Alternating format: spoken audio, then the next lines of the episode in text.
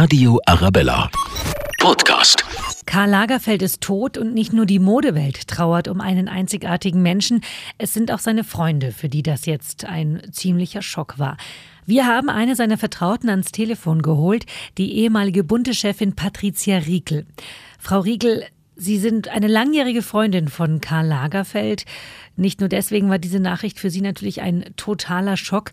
Frau Riekel, wie geht's Ihnen denn jetzt? Ich bin unendlich traurig, dass Karl Lagerfeld gestorben ist. Das war eine wirkliche Freundschaft. Ich, ich würde sagen, was ich am meisten vermisse, ist dieser aufregende Mensch einfach, der er war. Er war auch sehr originell und lustig. Man konnte mit ihm sehr viel lachen. Ich werde das alles vermissen, auch seine seine Großzügigkeit.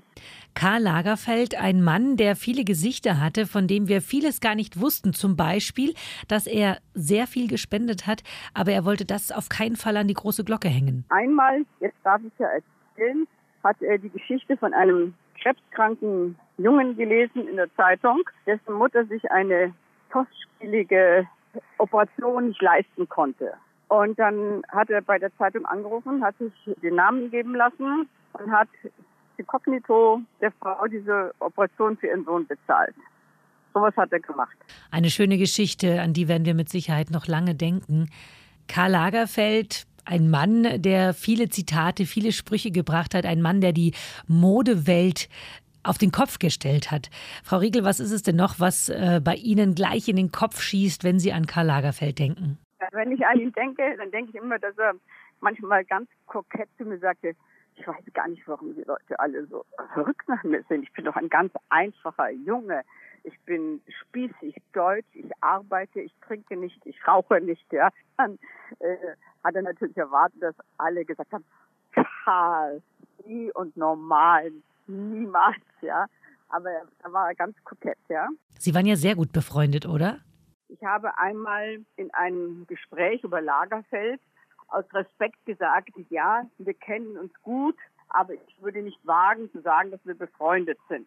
Und er hat das Interview gelesen, er hat mich angerufen und hat gesagt, bitte sagen Sie doch, dass wir befreundet sind. Das ist, wir sind befreundet. Also darf ich sagen, dass äh, Karl Lagerfeld mein Freund war. Ich war nach jeder Show äh, bei ihm zu Hause eingeladen und dann haben wir äh, zu dritt zusammen gegessen und haben über die Show gesprochen, über Klatsch, über Politik, über Zeitgeschehen. Und diese Gespräche mit ihm waren großartig, aber auch anstrengend. Denn wenn man nicht gut informiert war, dann hat ihn das schnell gelangweilt.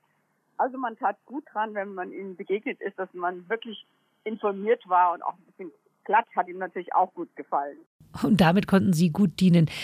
Frau Regel, was für eine Lücke hinterlässt er jetzt in der Modewelt?